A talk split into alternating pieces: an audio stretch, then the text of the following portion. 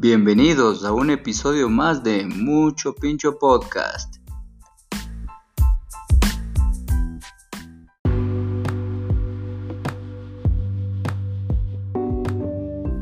Antes de comenzar, quiero recomendarles a todos los que nos escuchan que vayan a seguirnos a nuestro Instagram. Nos encuentran como arroba mucho pincho pod, en donde estaremos subiendo giveaways mensuales para que tú puedas ser el próximo ganador. Te esperamos.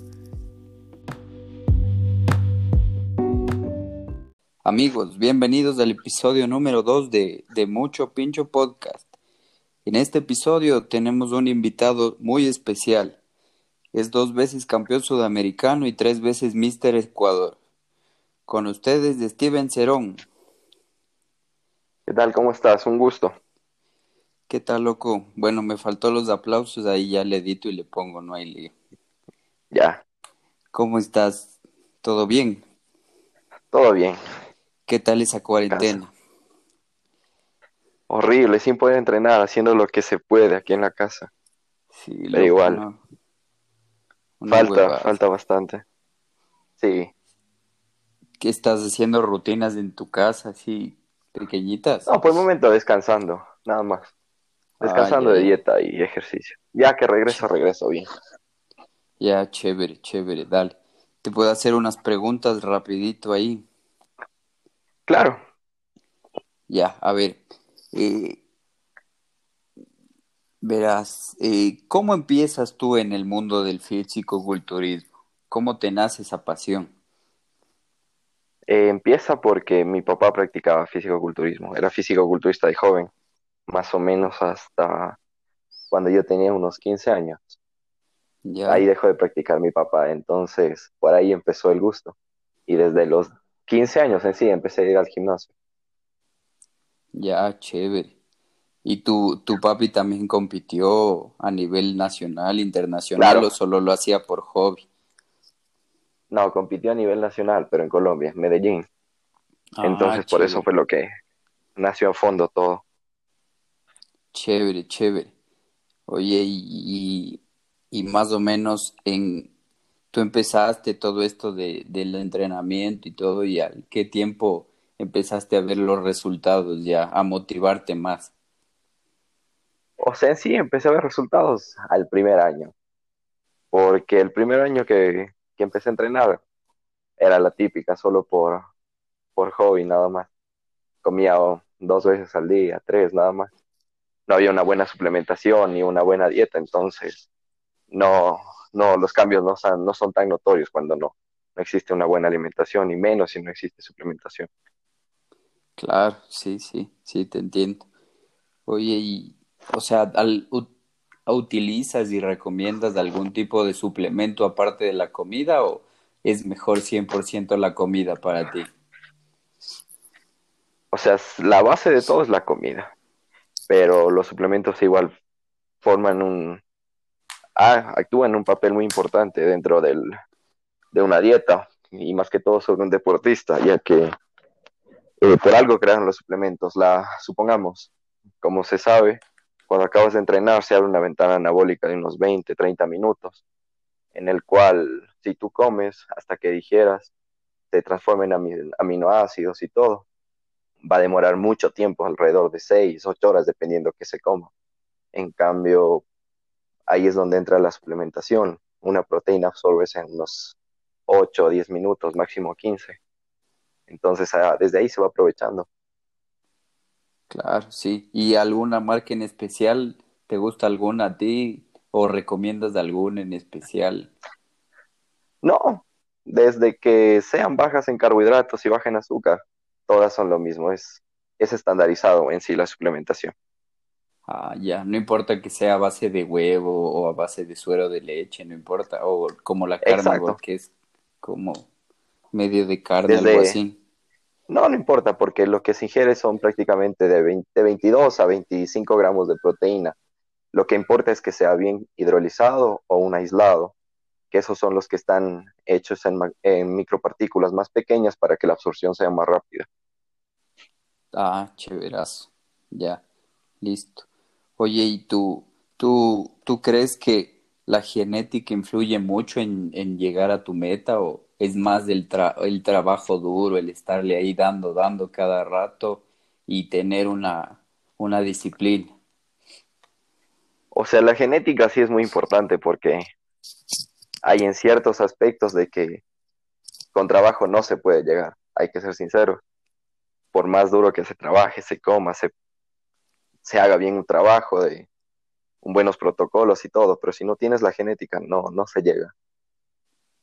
O sea, puedes llegar a buen nivel, sí, pero a niveles de que supongamos a un de competencia que quieras llegar ya a niveles sudamericanos, mundiales. Si no hay una buena genética, es imposible llegar. Eso sí. Oye, ¿y cómo, cómo haces para trabajar tú las partes que tienes más deficiencia, o sea, muscularmente? Siempre tenemos unas partes que son un poco más difíciles que nos crezcan. Claro, todos somos diferentes, pero ¿cómo haces para trabajar esas zonas? Eh, bueno, en, mi caso son los hombros y, los cuádriceps. Y eso es lo que hago, hago estimulación continua, los trabajo al menos tres veces a la semana mínimo, si no unos cuatro, eh, ya que uno se lleva otro tipo de suplementación. De farmacología, uno puede hacer uso de una de tres, cuatro veces a la semana, estimular el músculo, porque la recuperación es diferente. Obvio que una persona que no, no haga uso no va a poder hacer eso porque va a tener estancamiento. Claro. No le da descanso al músculo y no le va a crecer. Exacto. Se va a fatigar. Claro. Oye, ¿y tu rutina diaria cómo es? O sea, en el día te levantas, comes o cómo, cómo es tu rutina diaria? Eh, bueno, me levanto a las 5 de la mañana, salgo a dar clases hasta, bueno, salgo a dar clases, tipo 7 desayuno, eh, de 7 a 8 entreno, de ahí doy clases hasta, hasta la 1 de la tarde, de ahí duermo por lo menos unas dos horas en la tarde, nuevamente entreno en la tarde tipo 7, eh, regreso, cocino para todo el día y me estoy durmiendo a eso de las 12 de la noche. Ya, ¿tienes full alumnos o ahorita estás con un con unos cuantos nomás? Sí, bastantes. Más que todo presenciales tengo bastantes. Tengo alrededor de 15, que es ya súper atareado. Claro, pues. ¿Y ahorita en el tema del corona les, les mandaste a descansar o están entrenando ahí en la casa? Y entrenando en la, en la casa, pero igual, o sea, no es lo mismo, no, se puede explotar al 100, ya que, o sea, ya que se regrese se puede retomar bien el trabajo. Claro. Oye, y hablando de este tema de los entrenamientos, ¿qué prefieres tú y qué recomiendas? ¿Entrenar pesado o entrenar más con concentración en el músculo, como bombeo o eh, algo así? Las dos formas sirven, o sea, siempre hay que cambiar hay que planificar bien los entrenamientos, semanas pesados, semanas numéricos, semanas positivos, semanas negativos, para que no exista ninguna ningún estancamiento del músculo, porque si el, músculo empieza a tener el mismo estímulo, ya siempre se va a acostumbrar y no va a tener ningún impacto. Entonces siempre, siempre hay que variar. Todo es importante, ya que si trabajas con pesos buenos, así no sea en por lo, por lo general, en una negativa trabajas con un peso bueno, que no se puede meter mucho peso, igual vas a estimular. La cuestión es llenar de sangre el músculo, ya que las fibras se van a romper igual, de la, así cargues pesado o cargues liviano, la cuestión es estimular. Claro. Oye, ¿y, ¿y cuál es tu entrenamiento? O sea, ¿tú entrenas un músculo diario, dos músculos? ¿O cómo es tu rutina diaria? ¿Cuántas veces vas al gimnasio en la semana? Eh, bueno, al gimnasio voy seis veces a la semana y como te comenté, en la mañana entreno un músculo pequeño y en la tarde un músculo grande. Ya. Siempre haces lo mismo. O sea, has venido haciendo lo mismo. Desde hace dos años. Desde que me preparé para el sudamericano en Paraguay, hago eso. Ah, ya, chéveras. Oye, ¿y qué tal la experiencia de, de salir del país a representar? Y es algo muy bonito porque enorgullece bastante, porque hay cosas que prácticamente el Ecuador no, en otros deportes como el fútbol, por ejemplo, no, no sacan la cara y nosotros en muchos deportes sacamos la cara al país, es algo, algo que te enorgullece bastante. Oye, y hablando de ese tema, eh, ¿la federación o le- la entidad encargada les apoya a ustedes bastante? Porque algunos piensan que no llega la gente porque no, porque no quiere, porque simplemente no, no le da la gana, pero yo creo que la realidad es otra. ¿Les, les apoya bastante o, o así nomás? No, pues cada quien se prepara con lo que tiene, a menos de que te consigas un auspiciante por afuera, pero cosa que es muy difícil aquí, o si te lo encuentras igual te van a auspiciar con lo mínimo. Pero por mi parte, o sea, yo siempre trabajo solo, eh, trabajo para mis cosas, ya que así no, no dependo de, de ninguna, de ninguna entidad más que todo. O sea, pero en sí No no te te, apoyan, no te apoyan en nada. El apoyo no, no existe en, en lo que es nuestro, ni siquiera hay una buena remuneración en cuestión premio. sí, eso. Eso está mal, pues, porque veo que, bueno, y todos vemos que en el fútbol hay bastante dinero que se mueve y más apoyo ahí a las otras, a los otros deportes que hay gente que se prepara, que tiene buen, buen, físico y todo, y las ganas más que todo, la disciplina, no, no, no tenemos ningún apoyo, alguna cosa que tal vez quisieras eh, sugerir o algo, algún cambio en la federación o O sea, que sí exista como que más, primero más interés en los deportistas, en todos. Eh, segundo, que sí exista como que se vuelva como antes. Había un, grupos por lo menos, había un grupo de los élites que se llamaba, que les apoyo económico mensualmente. Eso eh, sería bueno que por lo menos las personas que ya vean que tienen potencial, tanto desde novatos, clasificados, élite, los que vean que tienen potencial, eh, apoyar con suplementación, apoyar por lo menos con mensual mínimo, que igual, o sea, aunque no sea mucho, es una ayuda, ya que, o sea, uno no depende solo de comida, uno también necesita eh, médico, exámenes, necesitas quiroprácticos, necesitas muchas cosas, no solo se basa de comida y de gimnasia. ajá. O sea, ni, ni siquiera el pasaje de avión les ayuda en nada econo- O sea, económicamente. sí, o sea, si es que tú llegas a matarte y ganas un absoluto, te pagan el pasaje y el avión. Eso sí, pero eso no representa nada a tu trabajo, o sea, eso es merecido a tu gran trabajo que hiciste, pero Claro, en reconocimiento a lo que tú logras, no, no es nada, porque uno se sacrifica muchas cosas. sí.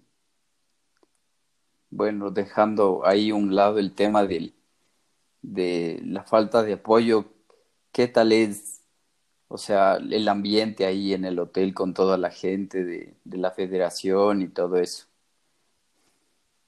Mm, El ambiente es normal, porque todos están como que en su mundo, en- todos están en descarga, entonces nadie tiene como que ánimo ni siquiera de conversar. Eh, cada quien hace lo suyo. O sea, pero sí, por ende existe una unión porque vas a representar un país. Sí, claro. ¿Y alguna vez por la dieta y todo eso te, eh, te has desmayado o has tenido la intención de... No, siempre y cuando eh, yo siempre he tenido muy controlada la, la cuestión de, de nutrientes, micro, macro, entonces no he, no he tenido ningún, ningún problema en ese tipo de cuestiones, hasta el momento por lo menos. Oye, y cuando empezabas a, bueno, o pensabas ya en tu primera competencia, ¿alguien te ayudó o fue eh, solo, solo la preparación hecha por ti? O... No, sí, sí, alguien me ayudó. O sea, siempre existe un alguien detrás. Al menos cuando hay un buen trabajo, siempre existe alguien detrás.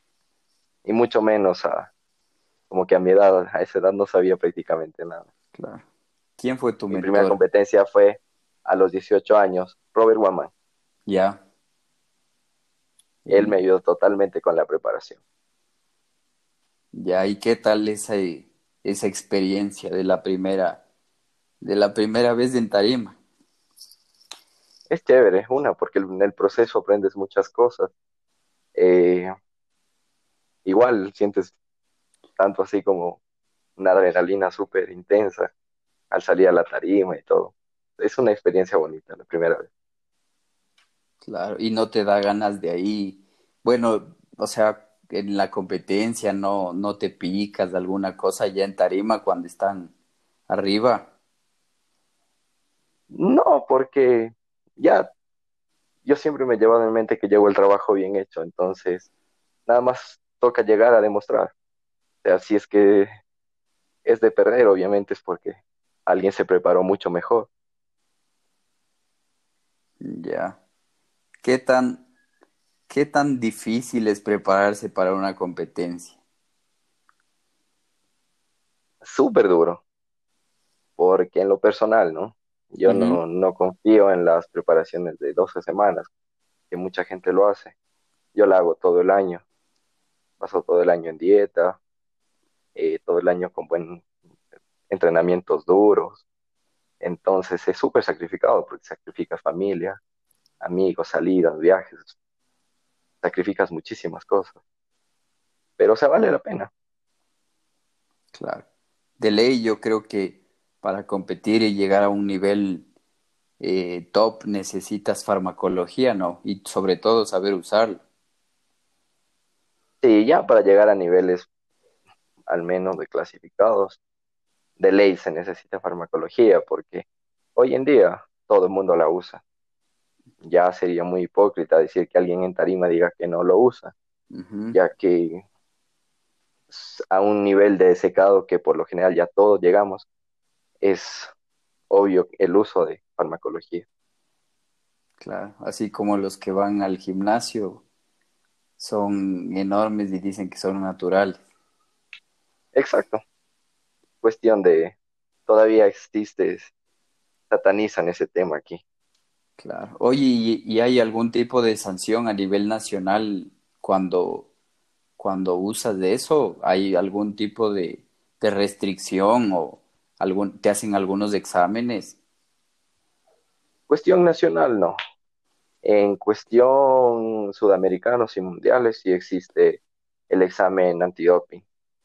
Eh, obviamente ahí te hacen, verifican las sustancias y ahí sí existe la sanción, cinco años de para en la, en la federación. Pero que, o sea, todo mundo llega ahí con, con farmacología y, y los, los manes que le sale positivo, o sea, le suspenden, así le salga lo que sea, lo más claro, escogen, pequeñito. escogen una persona al azar Ya. y, y al que le sale, y le sale positivo, obviamente, suspendido. Pero toditos han de salir positivo, entonces. Claro, exacto. Por eso es algo hipócrita lo que, lo que pasa en nuestra federación. Claro, porque yo creo que ni en las ligas que se hacen llamar naturales les hacen exámenes tan seguidos.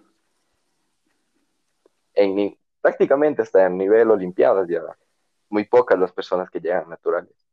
Claro, es difícil. Yo creo que es más la constancia y todo eso, la disciplina que le metas. Sí, eso es. Oye, y, y tú, o sea, por ejemplo, ¿a qué edad recomiendas que empiecen a usar ya farmacología? O sea, sí es bueno. Pienso que a partir de unos 22, 24 años. Primero Ya, explotar bien el cuerpo porque después de eso se inicia. Más que todo, cuando uno es joven, la testosterona siempre se la tiene muy alta. Entonces se puede hacer ganancias musculares muy buenas sin necesidad de uso de, de farmacología. Entonces, una persona de 18 años segrega testosterona al- de niveles altos. Entonces, sería absurdo dañar un, un sistema hormonal. prácticamente a, una, a un joven. Entonces, a partir de los 22, 24, cuando el sistema hormonal ya está un poco más maduro, ya, ya sería como que más, más prudente usar. Por ejemplo, cuando alguien llega a ti y te dice, oye, quiero, quiero mandarme esto, ayúdame, pero quiero, quiere hacerle como un hobby, un estilo de vida, más no como para competir. ¿Tú le recomiendas igual que la farmacología a sea, niveles más bajos o mejor que siga explotando su cuerpo a nivel no, natural? primero no, no recomiendo, y peor si es de la edad, es muy joven. Y en el caso de que ya, insisto, obviamente, eh, indicar, pero con dosis demasiadas bajas, o sea, solo porque, como para que tenga un cuerpo playero, nada más, porque se busca, no se busca competir, nada más está ver un físico bueno. O sea, Ujú, pero muchas personas satanizan, ese es el problema, que ujú, está bien y no está bien también recomendar el uso, porque si uno se da cuenta, en otros países existen físicos increíbles en todo el mundo, eh, es porque hacen uso, pero hacen buen uso, por eso no hay casi problemas en cuestión de uso de farmacología en otros países. Entonces, si es que la persona está consciente, va a ser disciplinada, pienso, yo les recomiendo el uso, pero si, o sea, uno mismo se ve que no, no van a dar el 100 en el proceso, es mejor, siempre se les disciplina. claro. Oye, y, hablando de, de, bueno, de este tema del, de la farmacología, ¿cómo tú puedes darte cuenta de un producto falso y un producto que es original? Porque ahora he visto que Usando, venden tanta porquería a tan bajos precios y la gente prefiere lo ya, barato y después le sale terrible. exacto. O sea, la única, la única forma que uno se puede comprobar es usando. Porque si es cierto, muchas, o sea, hay demasiadas farmacologías. Y la mayoría de las farmacologías que existen son de farmacología deportiva. No es una farmacéutica de, de laboratorio que crean para salud.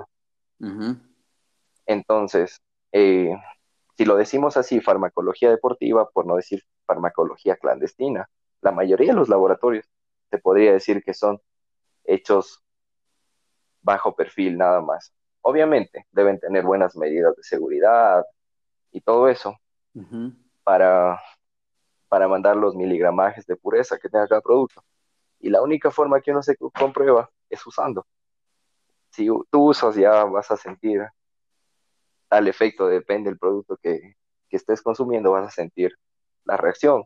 Pero si no la sientes, obviamente te vas a dar cuenta de que no sirve.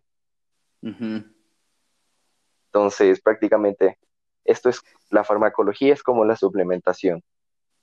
Es, todo es estandarizado. No es que porque si usas la marca tal te vas a hacer más grande.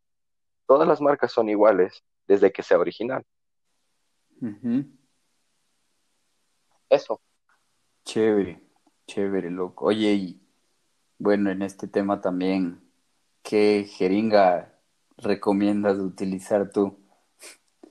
Porque, puta, algunos usan esas grandotas como caballo, huevón. Yo en lo, gen- en lo particular uso 3 ml pediátrica, punta azul. Es la mejor. Es Ya, pequeña, delgada, no duele. ya. Y O la- duele las poco. grandes, ¿has usado las grandes? O sea, en mis dos primeras veces usé las grandes, pero fue Creo que son las de las de Porque, 5 o las de sí, las sí, de 5. 5 punta verde, sí. Sí, Son, sí. o son bien, son punta, re- punta negra o punta verde, pero son las que prácticamente dejan un hueco en, en la piel. Sí, sí, sí, sí, sí. Entonces no, no, no, no, no es de mi agrado eso. Hay gente que le gusta. Claro. Sí, sí duele horrible por igual por experiencia propia. pf, Ahí hay un Sí, panita que clava como animal. sí, es horrible. Peor si te pinchan mal, o sea, van a dejar moretones. Inclusive se te pueden hacer abscesos. Claro. ¿Y cómo puedes eliminar eso? ¿O es difícil? un absceso. Dependiendo, si lo, lo detectas cuando recién está iniciando, con antibióticos lo bajas, lo quitas. Pero si es que ya se empezó a crecer el absceso, obviamente toca hacer abrir y sacártelo. Full grave. Sí he visto, bueno, panas me han contado que, que se les hace unos huecos. Eso puede también ser eh, por la jeringa. ¿En qué aspecto huecos? O sea, es ¿Huecos como... o bolas? No, huecos. No sé, huecos no he visto. Yo lo que he visto es que se les hace pelotitas. Porque tienden, tiende a encapsular la, el medicamento cuando hace demasiado daño. Sí, sí, claro. Esos son los abscesos, ¿no es cierto? Hay abscesos o también en vez, hay veces que se, que se encapsula el medicamento. Ya, porque sí tenía un pana que, bueno, entonces el man era deforme, ya no había nada que hacer ahí. Seguramente. Oye, ¿y qué te, qué te iba a preguntar en el, bueno, en el tema de esa, del esteroide era que, eh, bueno, bueno, cambiando de tema, ¿tienes, tienes algún, algún ídolo en especial? o sea, alguien que, que tú digas, yo me quiero parecer a ese man o, o algo a nivel internacional. Sí, ah, o sea, mi ídolo es Hadi Chopin. Ya. Me parece un físico muy, muy, muy chévere, a mi parecer. Muy completo. ¿Y a nivel nacional nadie? A nivel nacional no. Ya, chévere. Tú, o sea, en, en el tema del culturismo, lo que más buscas en, en ti es simetría, ¿no es cierto? Porque he visto gente que le gusta meter bastante masa y pierde la forma. Exacto, o sea, lo que más me gusta, o sea, en, lo personal, lo que me gusta y lo que creo que me sirve es simetría y las tres cosas, simetría, buen secado y buena profundidad. Ya que eso me ha hecho ganar muchísimas veces. Inclusive en Paraguay eh, me tocó con personas de 80, 90 kilos, obviamente súper grandes. Yo pesaba apenas 69 kilos, pero obviamente estaba muy seco, muy redondo, los cortes estaban muy profundos, ya que estaba muy seco, y prácticamente eso fue lo que me hizo ganar. Ya, chévere. ¿Y cómo, cómo te explico? O sea, eh, ¿en base a qué tú, por ejemplo, recomiendas a alguien eh, irte a esa categoría o esa, a esa modalidad de, del físico-culturismo? Ponte, viene alguien hacia ti y te dice, quiero competir. Tú le ves y le, le evalúas y le dices, tú serías bueno para esta modalidad, para la otra. O sea, si, si, lo, si haces eso, ¿les recomiendas o vienen porque ya les gusta y quieren prepararse para ese, esa categoría? O sea, sí, sí, sí me han llegado personas que quieren prepararse para tal categoría, pero obviamente yo les, les he recomendado qué hacer, porque hay puntos que te van a favorecer en una categoría, pero también hay puntos que te pueden desfavorecer en la categoría. Supongamos, en lo personal, yo tengo la cintura un poco ancha, y entraría a una categoría de Memphis no quedaría. Entonces, suponte desde ahí, hay personas que llegan con el tren inferior súper delgado. Nunca van a poder ser culturistas. Claro. Por más, hay, porque hay inclusive genéticas que trabajan, trabajan bien, se suplementan bien, comen bien y las piernas no crecen. Entonces, ahí, supongamos, no se puede hacer nada, como que lo más factible sería ir a una categoría de Memphis. Claro. Oye, y en ese tema de que las piernas no le crezcan, ¿hay algún, hay alguna forma de, de que se puedas combatir contra esa deficiencia? Por ejemplo, inyectándole localizado alguna cosa. O sea, la gente esa es la, una mala perspectiva que tiene. O sea, piensa que inyectando localizado van a tener una van a tener mejores resultados de crecimiento y cosa que no es así. Cuando tú inyectas localizado, lo único que haces es inflamar esa zona y el corriente sanguíneo va a seguir. Entonces, inyectas localizado, da igual si te inyectas en el glúteo, hombro, cuádriceps. Ah, ya. Chévere escuchar eso. O sea, le toca darle dos veces más duro a, ese músculo. Exacto, trabajarlo mucho mejor. Ya. Oye, y tú, desde tu punto de vista, ya que has competido a nivel internacional y todo, ¿crees que, eh, bueno, en lo personal me imagino que sí, pero ¿crees que valga la pena invertir tanto dinero, tanto sacrificio en, en este tema del, del físico-culturismo para lo que dan? O sea, en lo personal, porque ya lo tomo como, como parte de mí y parte de mi profesión, yo vale la pena. Pero si lo quieres hacer como que solo por hobby, no, no vale. No vale la pena porque no recompensan nada lo que tú gastas. Porque si haces una preparación ya para competir afuera, o sea, nivel internacional, no se te va, vas a gastar tus cinco mil dólares bajo. Claro. Porque tienes que hacer cuenta comida, farmacología, protectores, eh, suplementación y sin fin de cosas que se presentan en la preparación. Entonces. Por ejemplo, dime. Más o menos, ¿tú cuántas veces comes diario? ¿O te basas en el tema de las calorías y todo eso? No, eh, yo me baso más que todo en la necesidad de macronutrientes que necesito, nada más. Ya. Por el momento hago, cuando tengo tiempo, como unas cinco veces al día. Pero cuando no tengo tiempo, como tres, pero como porciones más grandes. O sea, tus, me imagino que ya tus, tus los gramos de tu, de tu proteína deben ser full altos ya. No, bueno, alrededor de, estamos de 180 gramos al día netos.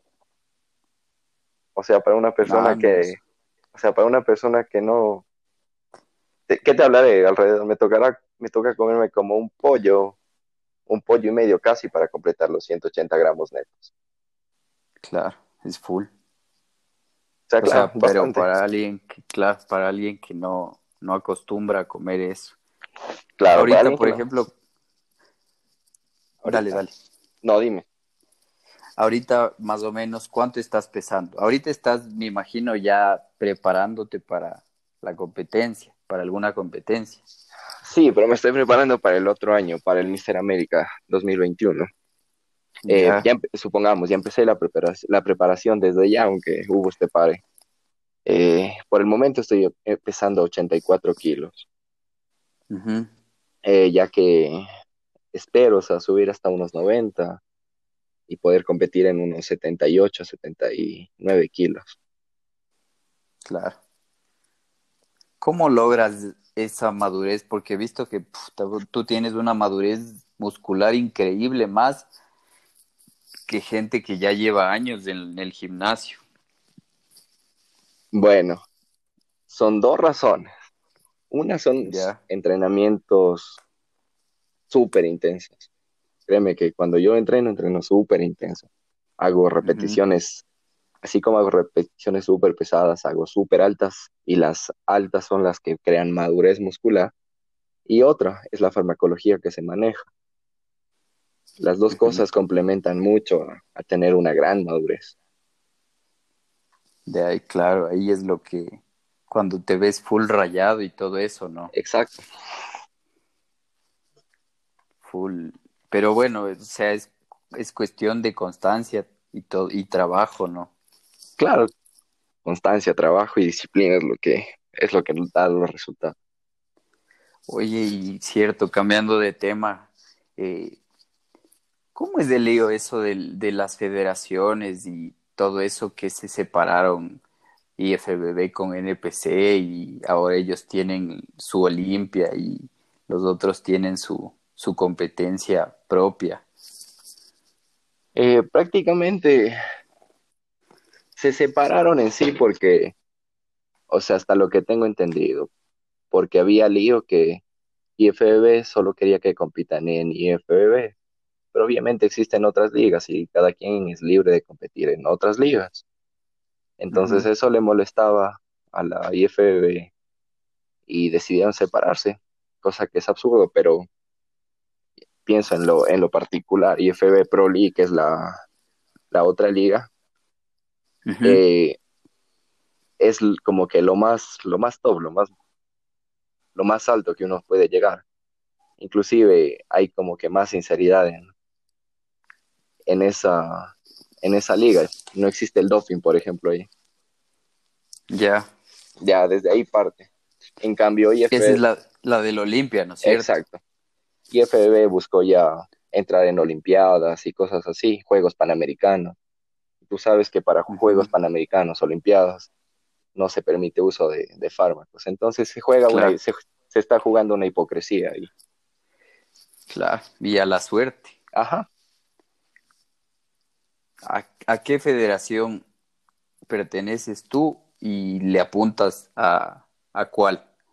Yo pertenezco a la IFBB y este es el otro año sería el último que pienso pienso pertenecer en sí, porque de ahí en adelante eh, empezaría a participar afuera ya por IFB Pro Ya, igual con apoyo eh, tuyo nada más. Exacto, a menos de que exista algo novedoso por ahí. ¿Y ahorita tienes algún auspiciante, alguien que te ayude?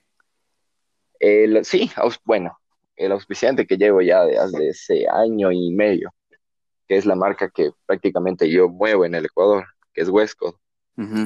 Eh, ellos son quienes me apoyan totalmente en la farmacología que necesito.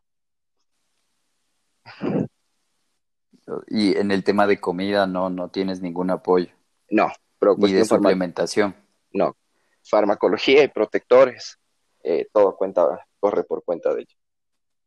Ah, ya, chéverazo. Es una ayuda, pues. Claro, es una gran ayuda. Prácticamente el 50%. Claro. Más o menos, ¿cuánto gastas tú en farmacología mensual cuando ya estás en preparación? ¿Qué te diré? Si solo en protectores, eh, ¿qué te hablo? De un letrozol que vale 120 dólares en la farmacia las 30 pastillas, imagínate desde ahí nada más, alrededor de unos 300 en protectores. Se me irían, pero eso todo eso me ahorro. Y farmacología, yo que sé, unos a precios, a precios cómodos, te diré unos 300 igual. Ahí nomás serían como 600 dólares. Claro es, es bastante. Pero para, para alguien que, le gusta. O sea, sí, vale la pena. Oye, y bueno, en el tema de, alimentación, eh, ¿qué prefieres tú? Eh, ¿Los carbohidratos simples, los complejos? ¿En qué aspecto, pero? En el tema de, por ejemplo, o sea, más o menos, bueno, la pregunta no fue bien hecha, pero yo he visto que cuando eh, entrenas y todo eso, cuando acabas de entrenar, y he leído también que siempre ah, eh, se, se comen un pedazo de manzana, te sueles comer o, o, o los de tu grupo y todo eso. Ya, o sea, cuando acabas de entrenar es bueno consumir un carbohidrato simple, por el tema de recuperación de glucógeno, nada más, pero o sea, de preentrenamiento siempre es mejor un carbohidrato complejo. Se desintegra más lento y vas a tener como que una mayor, o sea, una mejor, un mejor glucógeno en tu cuerpo para trabajar. Claro. Oye, y por ese tema de, de ahorita que, que, que, me acuerdo por ese tema de que tu papá es colombiano, ¿no has pensado cambiarte. Tú tienes la nacionalidad colombiana. Claro, eh, por el momento, porque yo vendo farmacología, creo que, creo que estoy suspendido. Entonces, lo que yo haría, entonces yo por Ecuador no puedo competir, lo que haría el otro año voy a competir por Colombia. Obviamente debo pedir. O sea, está suspendido ahorita por Ecuador. Me dijeron algo así. Entonces el otro año lo que haría es competir por Colombia. Obviamente pedir un aval y competir. Claro. Es no, no, no te queda más si quieres seguir compitiendo. Exacto. Me parece ilógico que aquí, que aquí prohíban ese tema cuando los que más control tienen de eso son los que yo he visto y escuchado que son los que más venden eso. Claro, todo mundo, o sea, prácticamente tienen atletas que los hacen usar, venden, comercializan y todo, pero la justicia solo es para uno. Ajá.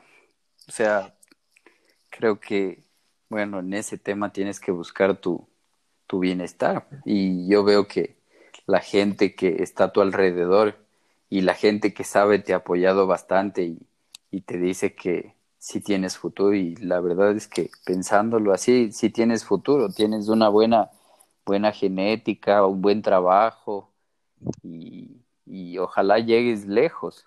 Claro, bueno, gracias a Dios a mi corta edad he dado un, un buen fruto al trabajo.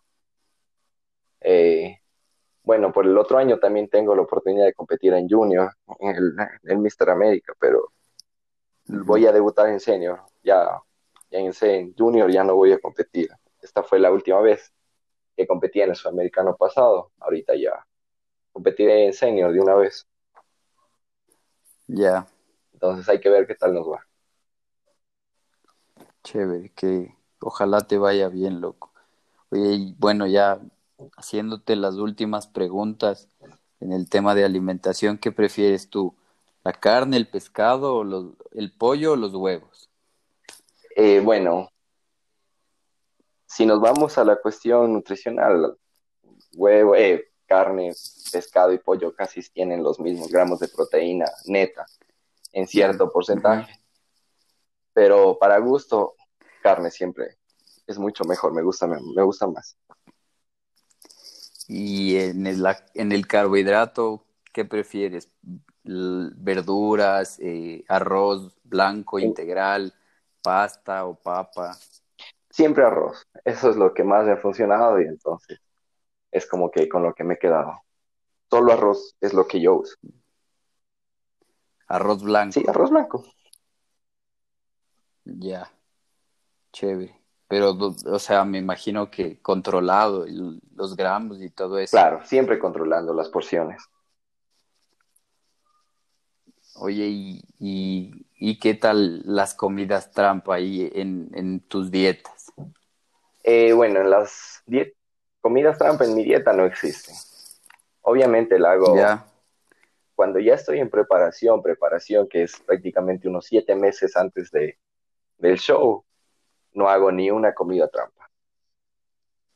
Antes de eso, comeré unas dos veces al mes, por si acaso. Obviamente como, como bastante, pero de ahí dieta trampa jamás hago. Lo único que hago son refits, hago cargas de carbohidrato limpio y cargas de proteína.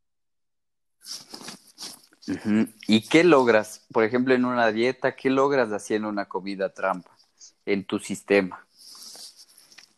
Lo que supuestamente dicen que te acelera el metabolismo. Lo que yo sí entiendo en base a lo que he estudiado, haces un retraso a todo tu trabajo en una dieta trampa. Eh, ya, sí, porque... Mucha gente, supongamos, mucha gente recomienda una, una dieta, una comida trampa a la semana, pero supongamos, en la semana tú tienes un déficit calórico de unas 800 calorías y en tu comida trampa te comes unas 1200, el trabajo de la semana te fue a la basura. Entonces, eso es un retraso, porque nunca se va, a, eh, se va a comparar unos, unas 500 calorías que vengan de una pizza a unas 500 calorías que vengan, por ejemplo, de arroz o que vengan de un pastel de proteína hecho con avena. ¿Por qué? El arroz te sirve de glucógeno, se va a desintegrar de diferente forma. En cambio, la pizza solo viene a ser grasa, tiene carbohidrato, pero no de buena calidad, ¿cómo se podría decir? Claro, sí, sí, sí. Oye, y, y tú, por ejemplo, ¿qué prefieres de, hacer? O sea, cuando tienes tu comida trampa, ¿qué prefieres comer? Hamburguesa, papas, pizza. He visto que comen bastante esos pancakes. Bueno, en lo, en lo personal soy como que bien ecuatoriano en ese aspecto. Ya. Eh, ¿Qué te diré? Cebollado. Cosas así, cosas ecuatorianas como que maduro con queso, pan. Cosas así, no, no, no soy muy amante. Exacto. Las cosas como, como Ya, chévere. Oye, y bueno, tú ya, ya despidiéndonos un poco, eh, ¿a qué edad más o menos recomiendas de empezar en este, en este mundo del culturismo y del fitness? ¿Y, y qué les recomiendas a las personas que están pensando en entrar en esto? Bueno, yo recomendaría en sí desde los 14 años. Es mentira que por hacer pesas van a atrofiar el crecimiento de las personas, totalmente mentira. Pienso que desde los 14, 13 años es una buena edad para iniciar, inclusive para ir formando bien el cuerpo, acelerando más el metabolismo. Y el mejor consejo desde que empiecen, que visiten un nutricionista, eh, que tengan un buen plan de suplementación, que tengan una buena nutrición, para que vean unos excelentes resultados, así hace así no tengan la necesidad de usar fármacos por lo menos un buen tiempo. Y todo es, es constancia, es de tiempo, que no se desespere. Ajá, exacto, y constancia, ya que esto es de año. Mucha gente cree que en, un año vas a ganar unos 20 kilos, cosa que es mentira. Sí, full difícil. Máximo puedes ir ganando unos 5 kilos al año en tus primeros años, si acaso. De ahí la ganancia siempre es mínima. Pero constancia y tiempo es todo lo que, lo que se necesita. Listo, Steven. Gracias por tu tiempo. Ojalá no te, hayam, no te hayamos quitado mucho tiempo y, y esperamos poder tenerte en, otro, en otro episodio de, del podcast. Ya, listo, gracias.